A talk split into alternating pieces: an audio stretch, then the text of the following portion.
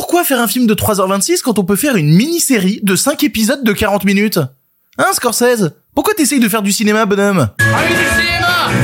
Allez du cinéma, bon Bonjour tous et toutes et surtout à ceux et celles qui ne sont pas d'accord aujourd'hui dans le pire podcast cinéma. Killers of the Flower Moon dure 3h26 et j'ai enfin vu le film. Je vais vous dire pourquoi cette durée cache surtout un film incroyable. À côté de ça, la grève a enfin des perspectives car George Clooney veut sauver le monde, mais en est-il seulement capable? Dans la version podcast des news concernant le futur de la licence James Bond et dans la version YouTube, Swan Arlo fait fantasmer les Américains, ça me fait trop marrer sérieux. Il y aura aussi la question du public et l'histoire racontée par des chaussettes, le film. Et voilà, c'est le pire podcast cinéma avec vous. Eh bien, ça ne va pas être dans la poche.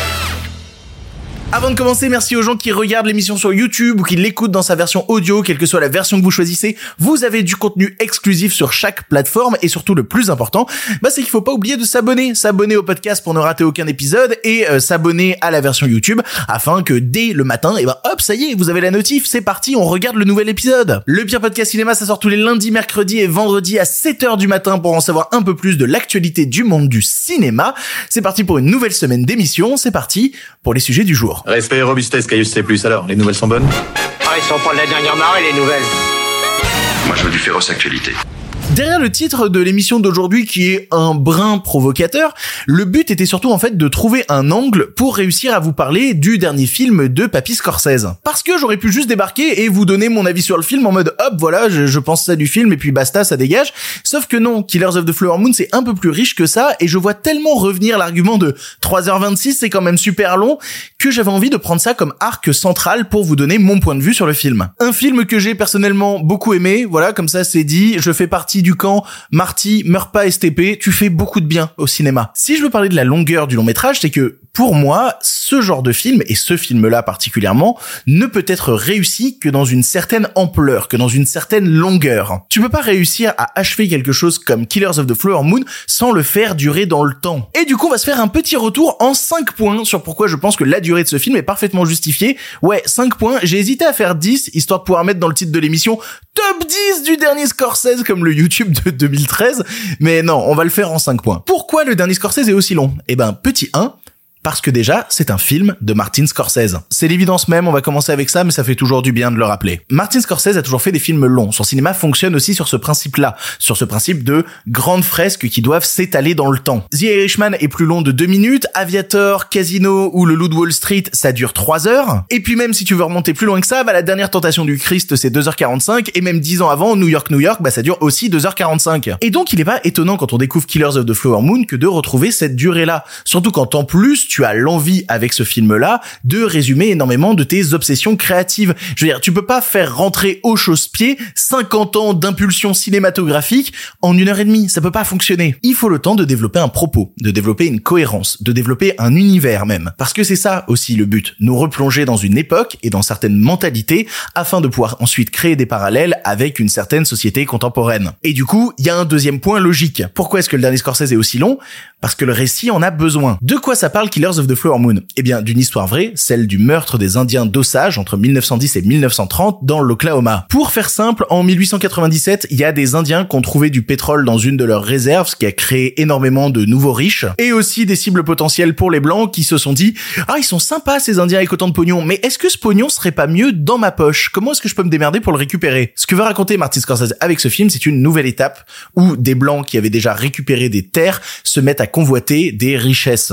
Et pour ça, une nouvelle fois, tue des natifs américains. Ce qu'il va raconter ici, c'est la montée d'un capitalisme décomplexé avec des meurtres plus ou moins déguisés, avec des loges maçonniques, avec des mariages d'intérêt et des complots qui mènent à un système, une culture de racisme insidieux de profiteurs. Et ça, encore une fois, bah, tu le racontes pas en 10 minutes, quoi. Je veux dire, installer cette époque, ces manipulations, tous ces rouages systémiques, ça prend du temps. Parce qu'avec ce temps long, Scorsese développe une ambiance qui va passer du western au thriller sans discontinuer et qui, en plus, ne veut pas te raconter nécessairement un récit où le but c'est de retrouver un meurtrier. Il est plus temps de faire justice. C'est beaucoup trop tard pour ça. Le but est surtout d'analyser la mise en place d'un système qui corrompt tout par l'argent. Et ça rejoint d'ailleurs une des grosses obsessions thématiques du cinéma de Scorsese, à savoir la quête de pouvoir. C'est à la fois un élan vers le grand film classique avec ses codes, sa manière de développer le récit, mais surtout une envie de le dynamiter de l'intérieur en y incluant certains tropes qui sont associés au cinéma de mafieux. Et là, encore une fois, on est en train de parler de, mafieux manipulateurs, quoi de plus scorsésien,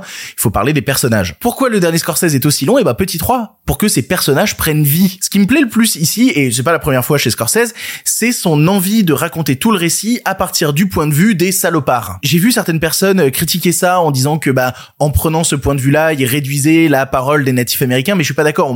Au contraire, je trouve qu'il arrive à montrer de l'intérieur toute la cruauté qu'ils ont subie. Et pour ça, bah il fait pas semblant. Il va prendre les deux comédiens les plus emblématiques de sa carrière, à savoir Robert De Niro et Leonardo DiCaprio, et il va les mettre dans des rôles. En, en fait, de la même manière que Scorsese essaye de te raconter une époque qui est pervertie, il va aussi pervertir l'image de ces comédiens qu'il a tant utilisés. DiCaprio va jouer un minable, il va jouer un idiot, un type qui est facilement manipulable et qui pense avoir le contrôle mais qui en fait l'a jamais véritablement. Il est sans cesse bousillé par un système qui va le pousser à commettre les pires choses et il devient à travers ça l'outil de son oncle. Mais c'est pas pour autant qu'il va en tirer le bon rôle. Je veux dire, c'est pas pour ça qu'on va développer de l'empathie envers lui parce que c'est un personnage qui à chaque fois qu'il a la possibilité de faire un acte de rédemption, de se diriger vers la lumière, choisit délibérément de faire le pire. Et en face t'as De Niro qui joue le diable qui se cache. Tu vois, c'est le côté euh, je participe à l'économie de la ville, je me donne une bonne image pour ensuite commettre les pires exactions. C'est-à-dire, je te serre la main pour ensuite mieux te poignarder dans le dos. C'est ça que j'adore avec ce personnage, c'est sa capacité à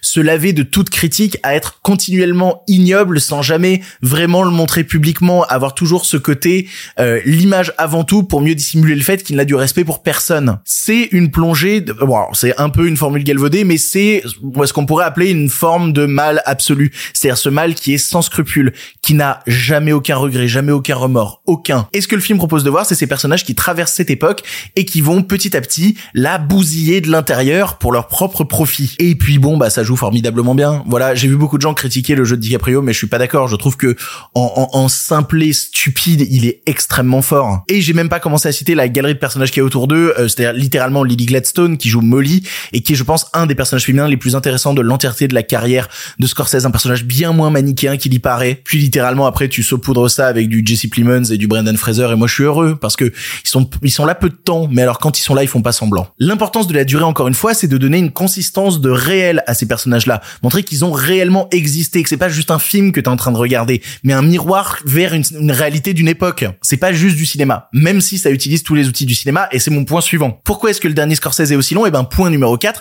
parce qu'il faut du temps pour que la technique puisse s'y associer. C'est peut-être d'ailleurs ma seule limite avec le film, le côté technique, parce que j'y retrouve à la fois le plus incroyable et le plus classique, sobre, mais parfois au mauvais moment. Déjà, juste ça, euh, Scorsese a une manière de concevoir ses plans larges qui me bouleverse. La manière qu'il a de travailler chaque arrière-plan comme si c'était une peinture, une photographie d'un autre temps, ça me fascine. Il y a des plans dans ce film que j'ai juste envie d'imprimer, d'afficher tellement c'est d'une beauté à regarder, je pourrais rester devant ce plan pendant des heures. Et ça, c'est toute la minutie de son travail à l'image, que ce soit d'ailleurs à l'intérieur ou à l'extérieur. Il y a un des premiers plans au tout début du film, juste un plan aérien qui survole un champ et qui va dévoiler la maison de De Niro. Ce plan déjà raconte tout sur cette maison isolée au milieu des bêtes, raconte déjà tout. Et en même temps, ce travail pictural, il le fait aussi sur les intérieurs. Je veux dire, il y a un plan qui a beaucoup tourné dans le trailer où on voit une porte s'ouvrir et littéralement tout un paysage de gens qui sont des, les, les comploteurs, voilà. Et il te construit ça comme l'illustration d'un système qui est prêt à tout détruire, la manière dont c'est inséré dans le film et la scène qui s'ensuit d'ailleurs c'est d'une beauté sans nom. Et en même temps, au milieu de tout ça, bah, il va aussi se permettre des séquences un peu plus fantasmées où il va s'absoudre du besoin à tout prix de réalité. Je veux dire, sans réellement spoiler le film, vraiment sans spoiler le film, il y a une scène où il se permet de montrer l'au-delà et il le fait avec une telle sobriété, avec une telle douceur, avec une telle poésie que même dans le fantasme fantastique inséré dans un truc qui se veut purement réel en permanence, ça fonctionne mais incroyablement bien. Et en même temps, bah, cette sobriété, parfois, je la trouve un peu lourde. Surtout dans un film aussi long que celui-là.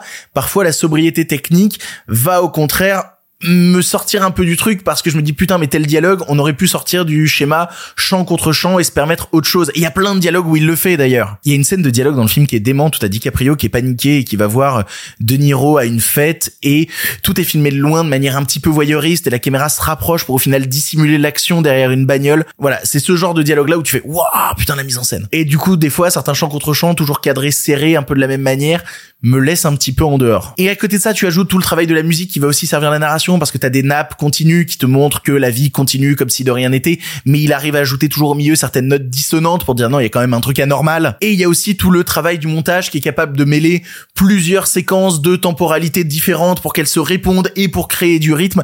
Et ce qui me permet d'ailleurs de dire rapidement ce truc, bah, ouais, 3h26, je me suis pas ennuyé. Je me suis pas ennuyé. On en revient à la question de longueur, en fait, mais non, moi je ne m'ennuie pas devant Killers of the Flower Moon. Pas un seul instant, vraiment.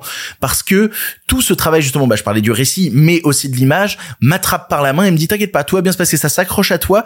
Et petit à petit, le cocon qui semblait très agréable devient poisseux, devient étrange, te met mal à l'aise et te pousse à rester devant le film et à voir la prochaine image. Vraiment, ayant vécu l'expérience comme ça, j'ai un peu de mal à voir comment on peut s'ennuyer devant le film. Et même si des gens s'ennuient devant Killers of the Flower Moon, bah, c'est aussi le jeu aussi d'un film aussi long, c'est-à-dire comment tu vas sortir du film et comment aussi tu vas y re-rentrer par quelle porte. Et d'ailleurs, voilà, porte, tiens, hop, dernier point, cinquième point. Pourquoi est-ce que le dernier film de Scorsese est aussi long?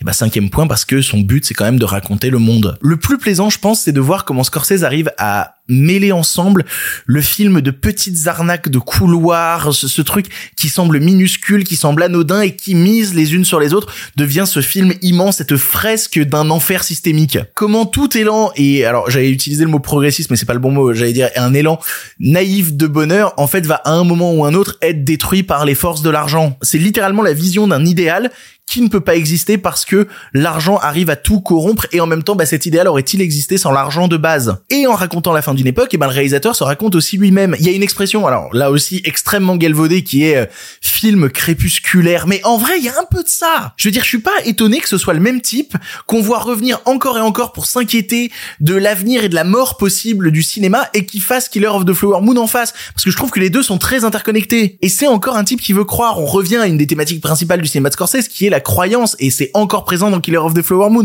Comment justement croire en un ailleurs, en quelque chose de mieux, permet de faire passer la dureté de ce monde qui est bousillé par la thune. Et tout ça pour moi est résumé dans les cinq dernières minutes du film que je vais bien évidemment ne pas spoiler ici, mais qui sont pour moi parmi les meilleures séquences de l'histoire de Scorsese tout simplement. C'est à la fois assez frontal pour être compris de tous et en même temps assez cryptique pour développer plusieurs niveaux de lecture et laisser à chacun son petit besoin d'interprétation. Tout ça en trois plans et une personne. Quatre lignes de texte. Et cette image vient s'imprégner à toi et ne plus jamais te lâcher. Vraiment ce truc-là, cette image-là qui arrive au bout de 3h20 mais c'est un uppercut pour t'achever. Et je le répète encore une fois, sans cette durée, je pense que ça ne procurerait pas le même sentiment. C'est parce que justement, tu sors de ces 3h20 de fresques, de Rise and Fall and Fall Again, euh, vraiment, que soudainement arrive ce truc qui devient le point d'orgue final. Donc, est-ce que je pense que Killer of the Flower Moon est un bon film? Oui, évidemment, après tout ce que je viens de dire, bien évidemment. Et même si j'ai des mini réticences euh, stylistiques, mais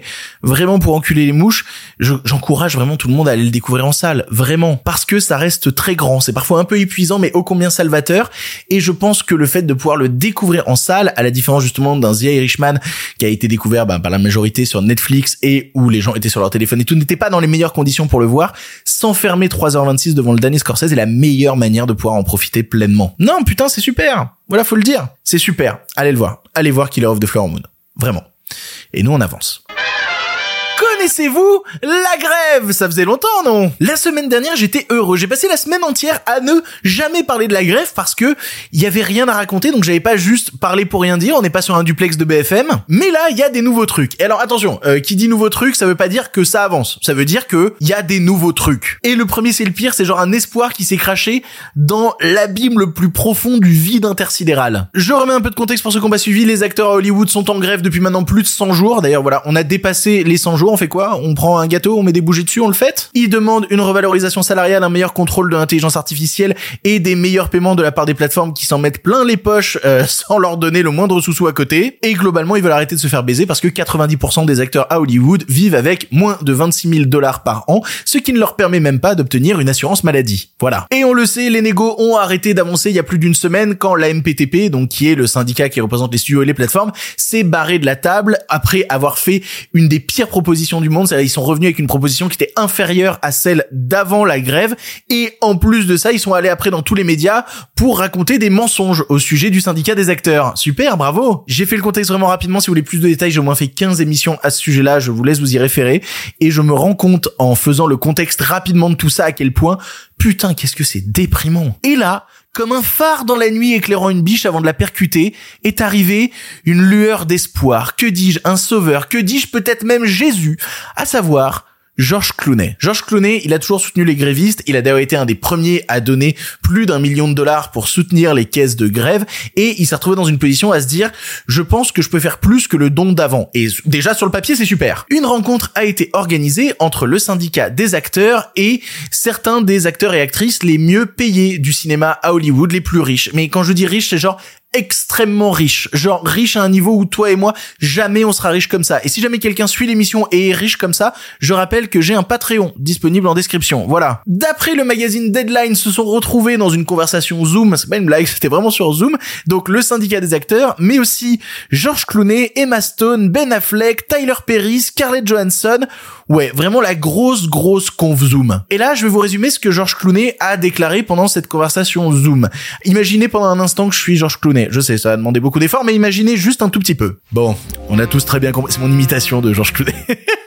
Putain, ça démarre bien. Bon, on a tous compris. Netflix, Disney, tous les studios, ils vont vous la mettre à l'envers parce que leur chéquier leur brûle les mains. Nous, les acteurs avec trop de pognon, le chéquier, on vous le file. Déjà on dit que les fiches de paie, maintenant on les paye par le bas. D'abord vous payez les acteurs qui ont le moins d'argent et les grosses stars peuvent attendre d'être payées plus tard, c'est pas un problème. Mais vous savez, les cotisations syndicales, celles qui sont indexées sur le salaire de chacun, en gros, plus t'as de pognon, plus tu files de l'argent au syndicat afin que ça permette ensuite de revenir dans les poches de ceux qui ont pas d'argent et qui ont besoin d'une assurance maladie. Bah j'ai une idée.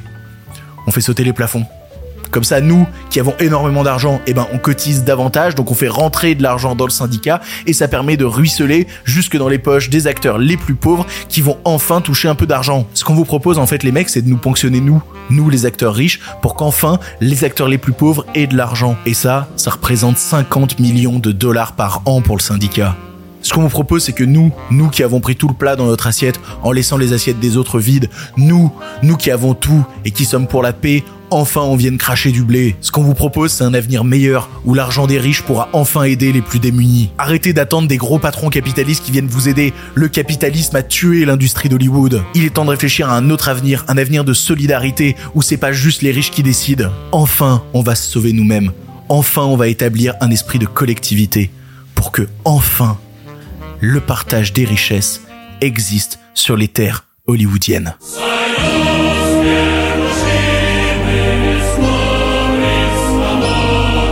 um, um Waouh, putain. Alors, il paraît qu'il a dit tout ça en russe, mais euh, enfin, c'est ce qui paraît. Je savais même pas qu'il était bilingue. Bon, alors la propale, elle est extraordinaire et j'ai probablement deux trois auditeurs gauchistes qui viennent de mourir d'un orgasme en entendant tout ça. Mais vous vous en doutez, comme tous les gauchistes le savent, la réalité, elle est toujours beaucoup moins sympa. En fait, la présidente du syndicat des acteurs, Fran Descher, elle a dit, bah ouais, la proposition de George Clooney, elle est géniale. Vraiment, elle est super. C'est dommage que dans la loi américaine, ce que tu proposes, en fait, c'est illégal.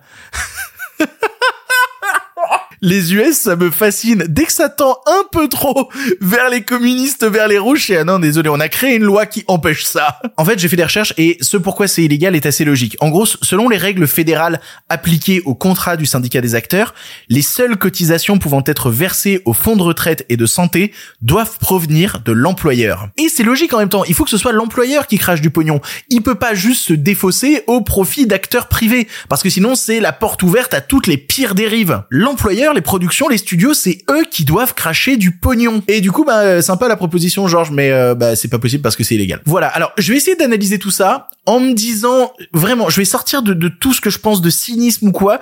Je vais me dire que Georges Clooney est quelqu'un de naïf, premier degré, et qu'il a fait tout ça vraiment de bonne foi, avec la volonté d'aider les autres. On va essayer d'imaginer que Georges Clooney, quand il a proposé ça, c'était pas juste un effet d'annonce, c'était vraiment avec de la vraie sincérité. Mais même avec toute la sincérité du monde, ce qu'il vient de proposer, ça a foutu la giga merde.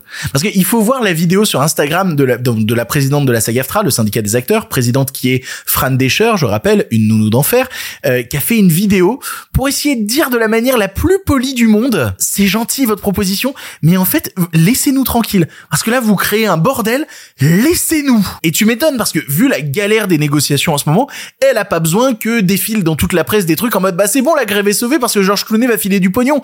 Elle a besoin d'avoir de la force dans les négociations et ce qu'a fait Clooney, bah ça leur fait perdre de la force. Elle a besoin d'apaisement pour avancer et en ce moment l'apaisement il y est pas. Tout est possible pour faire une polémique et c'est pas les seuls d'ailleurs parce que maintenant il y a une polémique qui touche les le, enfin, le syndicat des, scénaristes.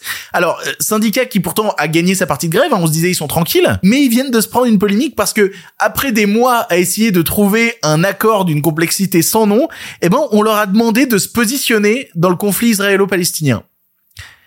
C'est pas une blague. Vraiment. Et vous vous en doutez déjà qu'ils ont galéré à trouver un accord sur leur propre métier, et ben trouver un consensus autour de ce sujet-là a été juste impossible.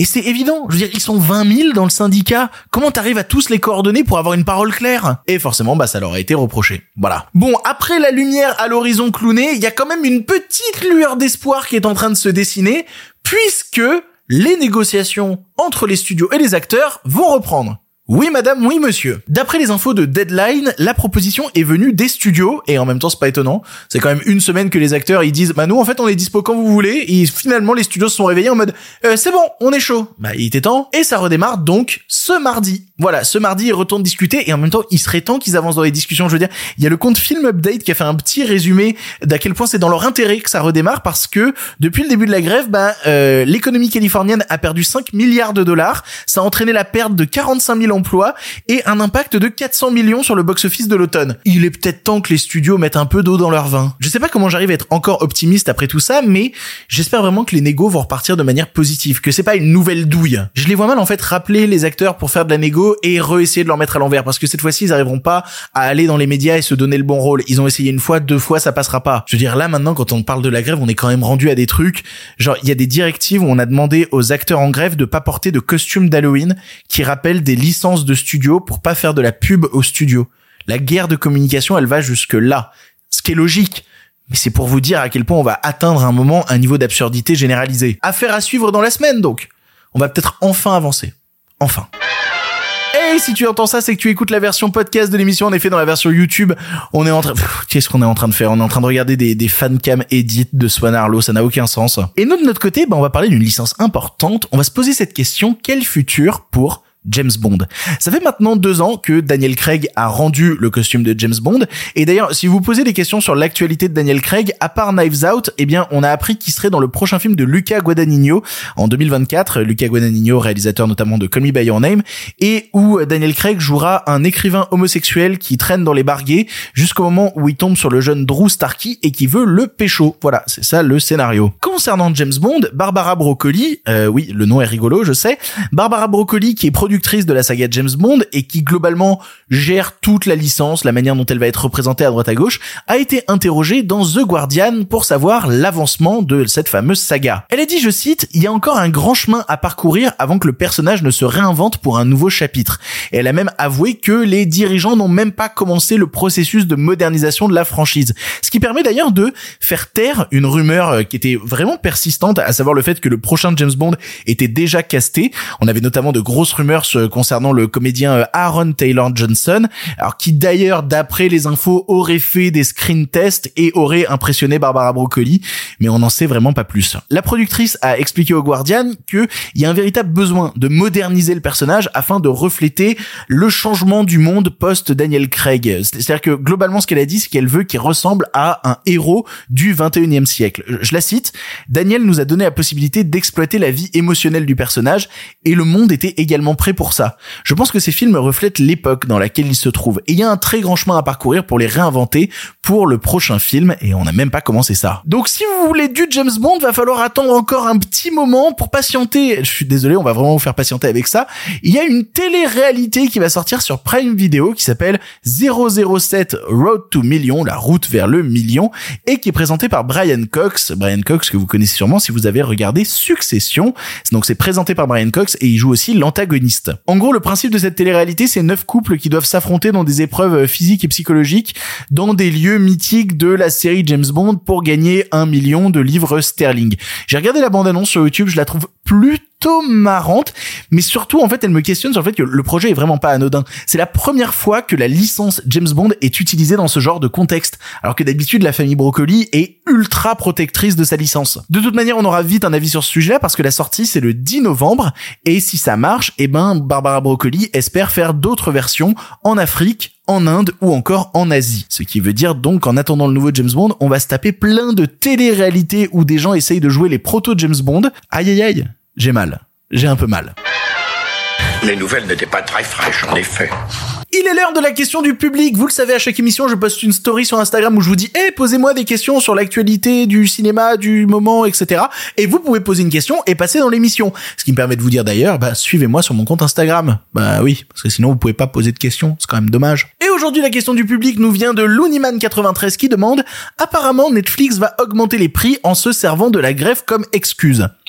C'est plus compliqué que ça. Oui, Netflix augmente ses tarifs. Et c'est vrai que dans le contexte de la grève actuellement, où ils refusent de lâcher le moindre dollar aux grévistes, bah ça la fout un peu mal qu'ils aillent augmenter leurs tarifs à côté. Mais en vrai, ils se sont pas vraiment servis de ça comme excuse. Déjà, sachez que pour les abonnements, notamment en France, on prend 2 euros sur à peu près tous les abonnements, notamment l'abonnement premium, voilà, qui était à 18 balles, et ben maintenant, il est à 20 balles. Voilà. Du côté US, par exemple, l'augmentation a pas été de 2 euros, elle a été, de 3 dollars, mais c'est à peu près équivalent.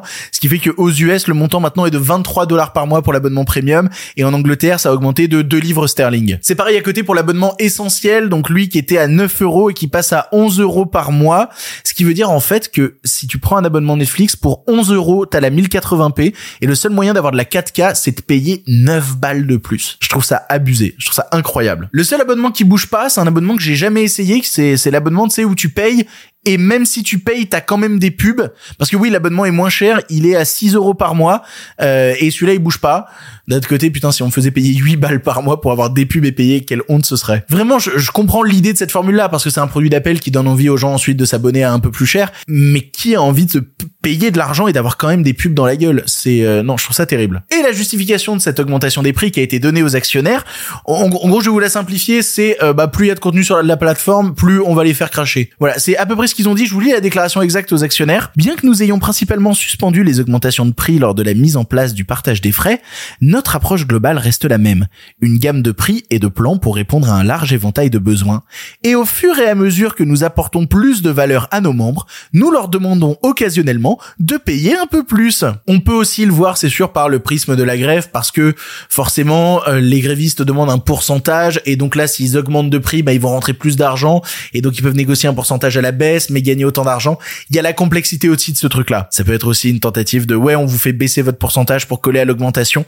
Pourrait être aussi extrêmement crado de la part de Netflix, soyons très honnêtes. Le plus dur, en fait, avec cette augmentation de prix, c'est toujours de regarder un petit peu dans le passé, et de voir combien coûtaient ces abonnements-là, ne serait-ce qu'en 2022. Parce que la dernière augmentation de prix, c'était aussi une augmentation de 2 euros, qui était arrivée en 2022, ce qui fait qu'en 2022, l'abonnement premium, tu le payais 16 euros par mois, et aujourd'hui, tu le payes 20 balles par mois.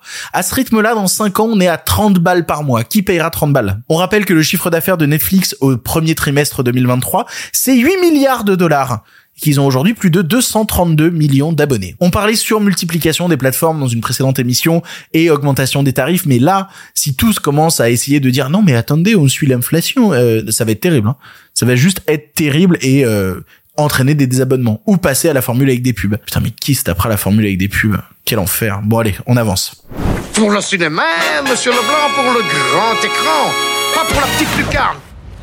Allez, un film pour finir et on remballe. Vous le savez, à chaque émission, je vous conseille un long métrage pour terminer. Enfin, je vous parle d'un film à la fin de l'émission. Et d'ailleurs, si vous voulez passer dans l'émission, eh bien, vous le pouvez. C'est tous les vendredis que je vous donne la parole. Il vous suffit pour ça d'envoyer un audio d'environ 3 minutes à l'adresse mail lepirepodcastiné@gmail.com et vous pouvez passer dans l'émission. D'ailleurs, pour la prochaine, essayez de me parler euh, d'Halloween parce qu'on sera pile juste avant Halloween. Donc, je vais essayer vraiment de sélectionner la meilleure reco possible pour Halloween. Donc, envoyez des audios en rapport avec ça. Et nous, de notre côté, on va parler d'une sortie Une sortie que j'avais très très hâte de voir. On va parler de l'histoire racontée par des chaussettes.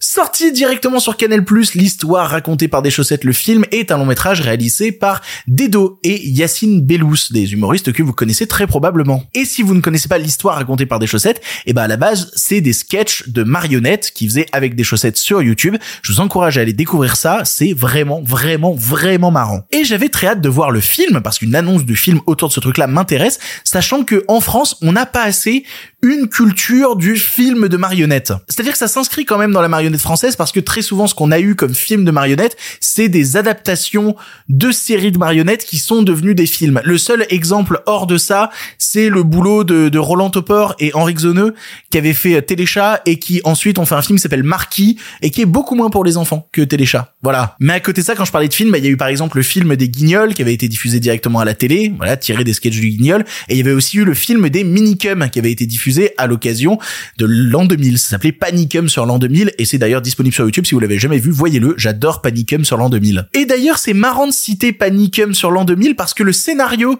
de Panicum est à peu près le même que celui de l'histoire racontée par des chaussettes. C'est pas vraiment la même chose, mais il y a des points d'accroche. Dans les deux films, en gros, le temps s'est arrêté et le but, c'est de voyager à travers le temps pour réussir à le sauver et à le redémarrer. Marrant que des films de marionnettes retrouvent le, la même accointance là-dessus. Et ce qui me permet de me dire d'ailleurs que le dernier vrai film de marionnettes qu'on a eu en France, c'était donc Panicum sur l'an 2000. En 2000, ça fait 23 ans qu'on n'avait pas eu de film de marionnettes en France. C'est quand même incroyable. Déjà, le point principal, c'est que si vous avez ri sur les séries de sketchs que vous pouvez retrouver sur YouTube de l'histoire racontée par des chaussettes, vous allez énormément rire devant le film. On retrouve le même humour et moi, c'est un humour qui me parle énormément, sachant que Dedo et Yacine, c'est des gens que je suis depuis l'époque du Jamel Comedy Club à la fin des années 2000. Donc c'est un humour qui me parle énormément, que je suis ravi de retrouver. Surtout qu'en plus c'est un humour qui est moins simple qu'il y paraît parce qu'il faut à la fois réussir à mélanger un côté éducatif parce qu'il y a quand même ce côté histoire racontée par des chaussettes. Des fois c'est juste des prétextes, mais des fois ils racontent des vrais trucs, on apprend des vraies choses et en même temps conserver, bah, comme je disais, cet aspect humour absurde en décalage. Réussir à appliquer des blagues très modernes à des contextes anciens, mais pour réussir en fait à raconter des choses sur l'époque, c'est assez marrant. C'est mine de rien pas si simple que ça parce que c'est quand même un équilibre qu'il faut maîtriser entre conserver l'aspect historique et faire la bonne blague au bon moment en gardant leurs pattes. Franchement, c'est un équilibre plus plus plutôt complexe. En soi, ça me rappelle un petit peu, si je veux rester dans le dans le schéma des films comiques, ce qu'il existait avec euh, Bill and Ted, Excellent Adventure, donc un film avec euh, Kenny Reeves et Alex Winter, qui jouaient deux élèves complètement débiles. On retrouve un peu de ça d'ailleurs dans l'histoire racontée par des chaussettes, parce que c'est deux débiles qui se retrouvent à être confrontés au temps. Et là, concernant Bill and Ted, bah, c'était deux débiles qui, pour un examen, devaient voyager à travers le temps pour récupérer des figures historiques. Il y il y a aussi un peu de ça. Qui plus est, en plus pour le film, tu sens qu'ils ont voulu voir les choses un peu plus en grand, notamment au niveau de la construction des décors, des tenues des personnages. Il y a cette culture en fait du théâtre de marionnettes qui moi me parle beaucoup parce que je suis lyonnais, c'est-à-dire quand j'étais gamin, j'allais voir le théâtre de Guignol, donc j'ai grandi avec ces, figures de la marionnette et là voir des plus grands décors, si jamais ça vous intéresse, il y a un making of qui a été fait qui est disponible sur YouTube. Tu vois le boulot qu'il y a derrière la construction du film, c'est dingue. Et puis il y a un casting 5 étoiles, c'est-à-dire que t'as Alexandre Astier qui va faire un peu un nœud narratif dans l'histoire et réussir à tenir les personnages tout le long. Mais j'avais listé d'autres trucs à côté, hein. j'avais noté Blanche Gardin, Eddie Izzard, Ken Kojandi, Baptiste Le Caplin, Thomas VDB et même des comédiennes de doublage que j'adore, il y a Brigitte Lecordier, il y a Mike Dara, quel plaisir de les entendre sur le film. En fait, mon seul souci, parce qu'il y a quand même un souci, euh, soyons honnêtes, mon seul souci c'est l'appellation de film. Parce que oui, c'est un film, ça dure une heure et demie et t'as un principe de fil narratif sur des manches avec des personnages qui doivent réussir à chaque manche à gagner des points pour sauver le temps. T'as quand même un truc qui tient toute l'histoire. Mais on reste quand même énormément dans le côté film à sketch et même film à mini sketch parce que c'est à chaque fois des séquences de 3 minutes qui s'enchaînent sur 20 secondes, puis 3 minutes, puis 20 secondes, puis 3 minutes, puis 20 secondes on retrouve quand même ce principe de film à sketch. Je citais tout à l'heure les exemples de, des minicums ou des guignols, mais c'est justement quand ils sont passés à l'étape film qu'ils ont essayé de prendre un peu plus d'ampleur et de créer un véritable récit, d'aller essayer de tutoyer un petit peu le cinéma et de sortir à tout prix de la formule sketch qui était l'habitude de la série. Et là, bah, ça me manque en fait, parce que je m'amuse, hein, je passe un vrai bon moment devant le film, mais inévitablement vu sa forme, eh ben, il y a quand même une certaine redondance qui arrive avec l'enchaînement de toutes ces petites pastilles les unes après les autres. Après, je fais la comparaison avec euh, les Guignols ou euh, les Minicum. C'était évidemment pas le même budget. hein. C'était évidemment pas le même budget. Donc peut-être que eux aussi ont dû revoir certaines de leurs ambitions à la baisse. Et le fait qu'ils aient voulu mettre le maximum de pognon dans l'artisanat des décors, des chaussettes, etc. Ça me parle, ça j'aime bien. Donc qu'est-ce que c'est drôle? Oui. Est-ce que je passe un bon moment? Oui, évidemment. Je pense même d'ailleurs qu'il y a parmi les meilleures blagues qu'on a jamais eues dans l'histoire racontée par des chaussettes dans le film. Vraiment, très honnêtement. Et surtout, comme je disais, bah ça fait 23 ans qu'on attend un nouveau film avec des marionnettes en France. C'est le mot rare et même pas assez pour qualifier ce genre de film. C'est impensable qu'il y ait un film produit avec des chaussettes. Ça manque juste pour moi en fait d'un véritable récit encadrant pour permettre de sortir de cette forme sketch trop marquée et devenir le vrai film qu'ils aimeraient être. Peut-être juste ça qui me manque. Mais à côté de ça, je vous encourage de le voir. Vous allez bien vous marrer et c'est dispo sur ma canal.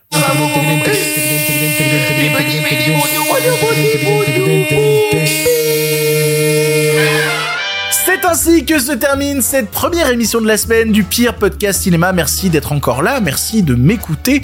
C'est, ça fait plaisir. J'espère que vous allez bien. Voilà. Je sais pas du tout comment conclure cette émission. Si vous saviez comment elle, a été longue à préparer, à enregistrer. Je suis à plus d'une heure quinze d'enregistrement.